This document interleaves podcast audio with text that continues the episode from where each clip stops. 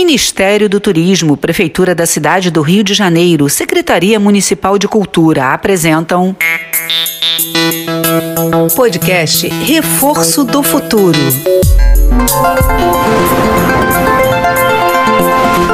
O segredo de Zuri.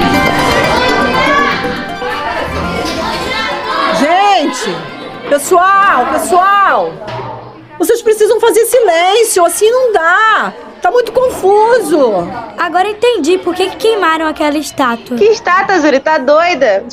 Essa Zuri viaja, cara, na moral. Silêncio, gente, silêncio. Hoje vocês estão atacados, hein? É ansiedade pra festa junina? É, né? Ansiedade. Fala, Zuri, fala aí. ó. Conta pra turma o que que houve. Foi no ano passado, galera. Em 2021, lá em São Paulo. Deu maior chabu. Claro que a estátua ficou intacta, né? Mas o povo que fez isso queria chamar atenção, né? Dizer que o Borba Gato não era herói de jeito nenhum. Ah, putz, tô ligada. Rolou mesmo essa parada aí. Foi mal aí, Zuri. É, pessoal, aconteceu isso mesmo.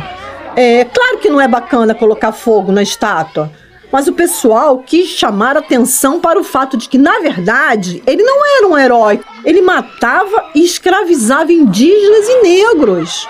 Quando isso aconteceu, a galera entrou num debate sobre esses monumentos que homenageiam pessoas que, na verdade, eram a favor da escravidão no Brasil, os escravocratas. Alguns vereadores e deputados chegaram até a propor projetos de lei que proibiriam ou substituiriam esse tipo de estátua.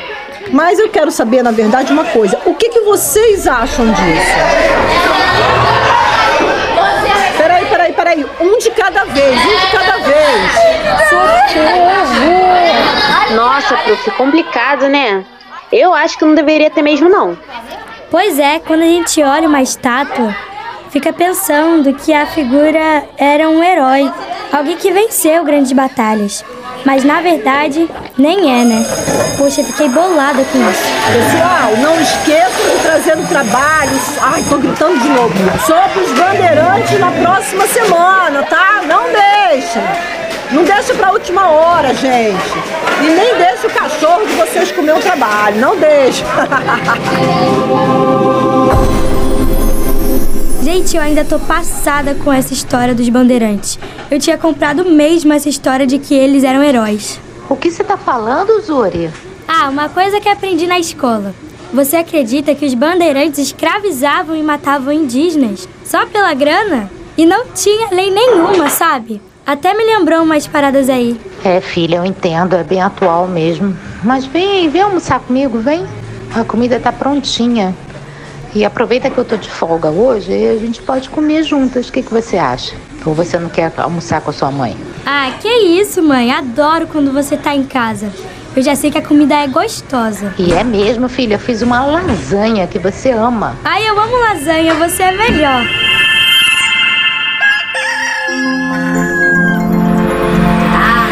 Acorda, Zurinha, que hoje tem viagem. Zuri, anda, menina. Vamos ver essa história de bandeirantes. Ai, nem no sábado posso dormir até mais tarde. Que mundo é esse cruel que a gente vive? Vamos logo, Zuri. Para de cantoria que vai acordar geral. Ó, eu ouvi todo o seu papo com tua mãe e tô doida pra te apresentar a alguém. Ai, não quero conhecer ninguém às 5 da manhã. Quer sim, quer sim. E para de preguiça, troca de roupa, senão te leva assim mesmo. Aff, tá bom, Suelen, tá bom. Chegamos em mais uma aventura aventuresca, aventurosa, maravilhosa.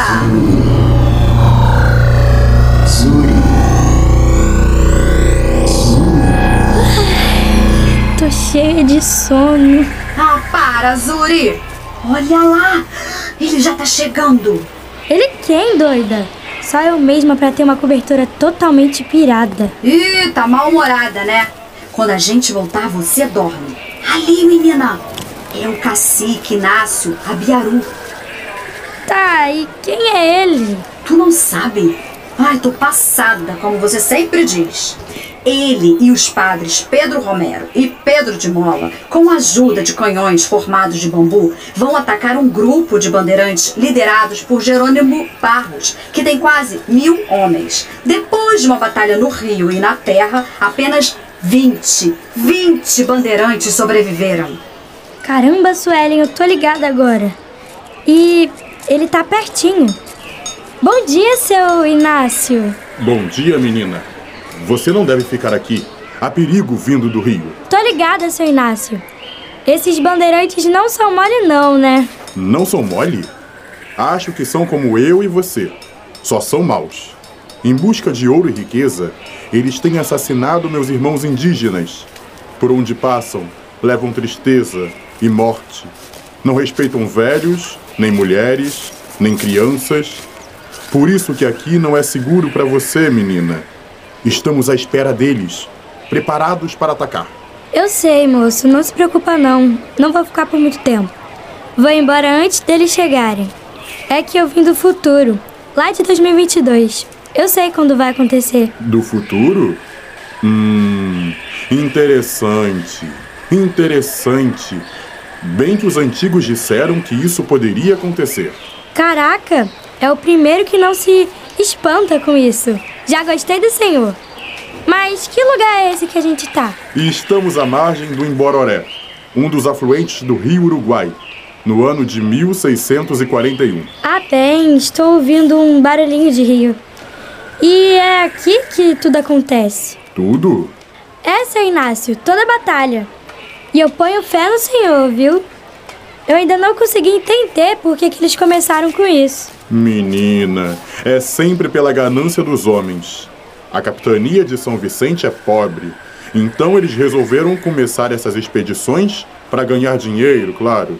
Entraram pelo sertão em busca de ouro que peneiravam dos rios. Quando diminuiu, começaram a caçar meu povo e vendê-los como escravos. Eles vendiam principalmente para donos de engenhos no Nordeste e donos de terras paulistas. Que horror, seu Inácio! A escravidão é uma coisa horrível mesmo. É sim. E claro, aqueles que resistem são mortos. E esses homens não respeitam nada, nem sequer as leis. Nós, indígenas, deveríamos estar seguros nas reduções. Que negócio é esse de redução? Caraca, Zuri, você não estudou nada, não é? As reduções são aldeias ou missões mantidas pelos padres jesuítas para catequizar os indígenas.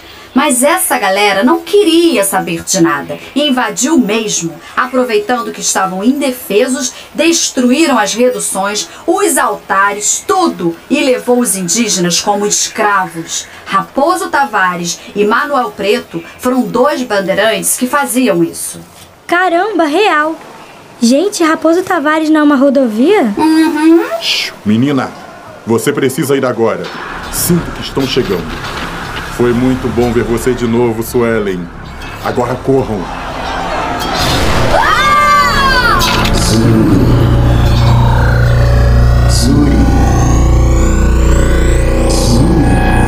Caraca, que susto! Eles apareceram do nada. Foi mesmo, Zuri. Minhas fibras ficaram arrepiadas. De onde tu conhece seu Inácio? Ah, você sabe que sou antiga, né? Já andei lá na redução também. Ah, que coisa. Por isso que tu conhecia ele. E por que falou baixinho então? Força do hábito. Bem, agora já acordei completamente. Vou aproveitar e fazer o trabalho que a professora pediu. E não se esqueça de colocar que os bandeirantes pararam de buscar ouro nos rios e passaram a investir nas minas. Além disso, eles aumentaram o território do Brasil com essas expedições pela mata. Meio milhão de indígenas morreram e outros foram escravizados. Acho que a gente consegue entender melhor a formação do país, né? E outra parada triste é que muitos mamelucos descendentes de homens brancos e mulheres indígenas estavam nessas expedições. Quanto mais aprendo, mais eu fico pensando sobre essa tal de dependência. Acho que vou aprender que muita coisa não foi como eu pensava, não. Abafa, Zuri, abafa.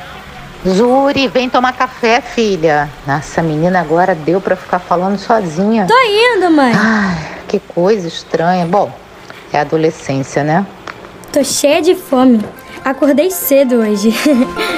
o segredo de Zuri. Podcast Reforço do Futuro. Lei Federal de Incentivo à Cultura, Patrocínio Oliveira Trust, Grupo GPS, Operador Nacional do Sistema Elétrico, Vibra Energia, Prefeitura do Rio de Janeiro, Secretaria Municipal de Cultura.